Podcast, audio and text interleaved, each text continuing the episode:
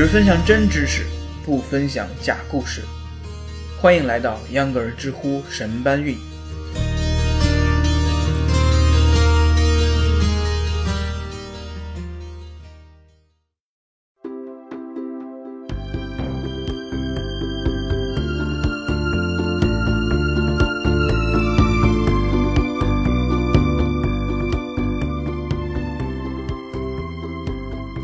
大家好，欢迎收听秧歌知乎神搬运，我是经常找不到自己想听的音乐，然后在各种 APP 中来回搜索的秧歌。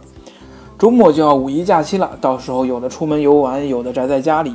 这个时候，我相信很多朋友都会在途中或者是在闲暇时刻点开自己手机中的音乐 APP，收听音乐，放松心情，多美好的假期啊！但是你有没有遇到过在腾讯音乐找不到五月天，在虾米音乐里找不到周杰伦新歌的情况？对，现在国内网络音乐的播放版权已经出现了划江而治的情况。现在秧歌和大家一起聊一聊这样的音乐版权生态。在聊这个生态之前呢，我们必须先聊一下版权意识，那就是基本上所有的音乐都是人创造出来的。既然有人创造出来，创作者就应该享受大家传唱这首歌所带来的好处。就连生日快乐歌、国际歌这样的音乐也都是有版权的。先来说一下生日快乐歌这首歌，根据维基百科介绍，最早可以追溯到19世纪末美国肯塔基州的希尔姐妹，她俩是幼儿教师。在幼儿园编写了《Good Morning to All》这首歌，旋律和今天的《Happy Birthday to You》是一模一样的。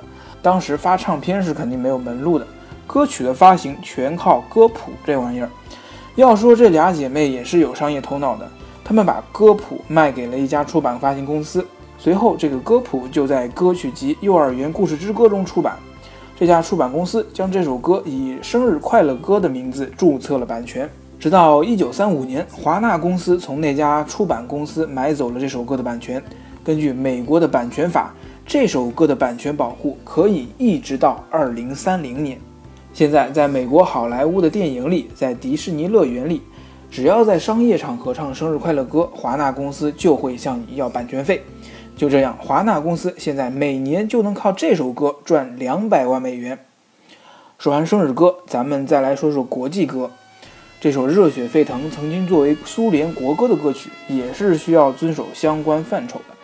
虽然苏联当年没有给作者皮埃尔版权费，但是斯大林在一九二七年批给了皮埃尔一份苏联的国家养老金。可见，在共产主义阵营里，使用国际歌这件事还是相当严肃的。知乎上就有人问了，说我党在召开一些重大会议前，也有奏唱国际歌的惯例，我党用不用交版权税呢？根据答主博布兰的回答，我国对外国作品的著作权保护遵守国际版权公约，其规定年限为作者逝世后五十年，所以至少是现在我们不用交这些版权税了。但是对于法国自己人来说，这就比较麻烦，因为按照法国的相关法规，要考虑到战争因素，所以国际歌在法国享有七十年的版权保护。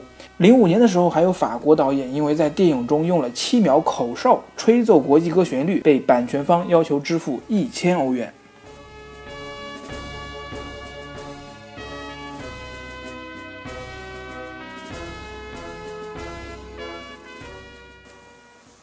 讲了这两个例子，秧歌只是想说，音乐版权是任何时候、任何国家都应该积极保护的对象。回到我们最初的话题，现在不管是腾讯系还是阿里系，都已经严格遵守了国家制定的相关法规政策，这就导致了我们不能像以前那样在同一个平台上可以听到所有歌曲。我在本期节目一开始就说到，咱们国内的音乐版权被划江而治了，基本上是分为两个阵营，一是阿里阵营，一是腾讯阵营。顺带说一下，这里所说的阵营只是在同一个阵营里的版权共享。并不是公司的所属关系，在阿里阵营里面有虾米音乐和 Apple Music，在腾讯阵营里面有 QQ 音乐、网易云音乐等。因为这样的关系，我们可以发现，在腾讯音乐里找不到的，在网易云音乐里也很难找到；在虾米音乐里找不到的，在 Apple Music 里面也不好找。相反，两个阵营是完全互补的关系。在虾米音乐里找不到周杰伦的新歌《床边故事》，在 QQ 音乐里面必须得找得到。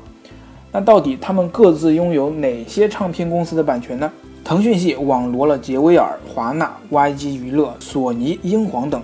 说起歌手，也就是周杰伦、陈奕迅、孙燕姿、苏打绿等等等等。阿里系的版权拥有如滚石、环亚、BMG 等等。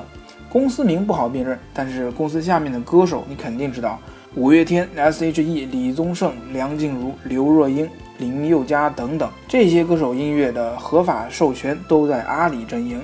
这些都是大概统计，也有一些歌手的个别歌曲是跨平台的，可能是唱片公司用那些大火的歌曲，让这些平台尝尝流量的甜头，作为一种诱饵。要是让秧歌来总结，从实力上看，这两边不分你我，通过安全的界限划分，保证了各自的粉丝流量均等。腾讯虽然没有五月天，但是有苏打绿；阿里虽然没有周杰伦，但是拥有整个滚石。传统唱片公司原来是各自为战，如今又以平台进行版权大战。秧歌就觉得，万一谁有兴趣开发一个音乐搜索引擎。可以搜索任意歌曲，搜索了直接跳到相关平台。秧歌是觉得，在所有的版权都一统江山之前，这样的搜索肯定会火。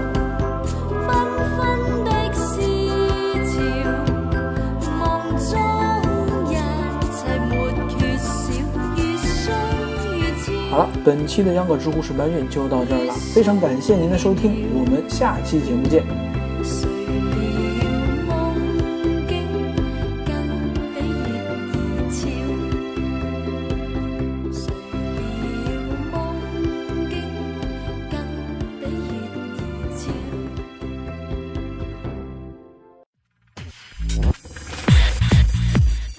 上下班路上少刷微博护眼睛，多听知识长姿势。秧歌知乎神搬运是秧歌电台的知识分享栏目，工作日每天更新。目前您可以在喜马拉雅平台上搜索栏目名称“知乎神搬运”进行收听、订阅、分享和评论。同时，该栏目也在苹果 iTunes 播客里面上架，欢迎关注。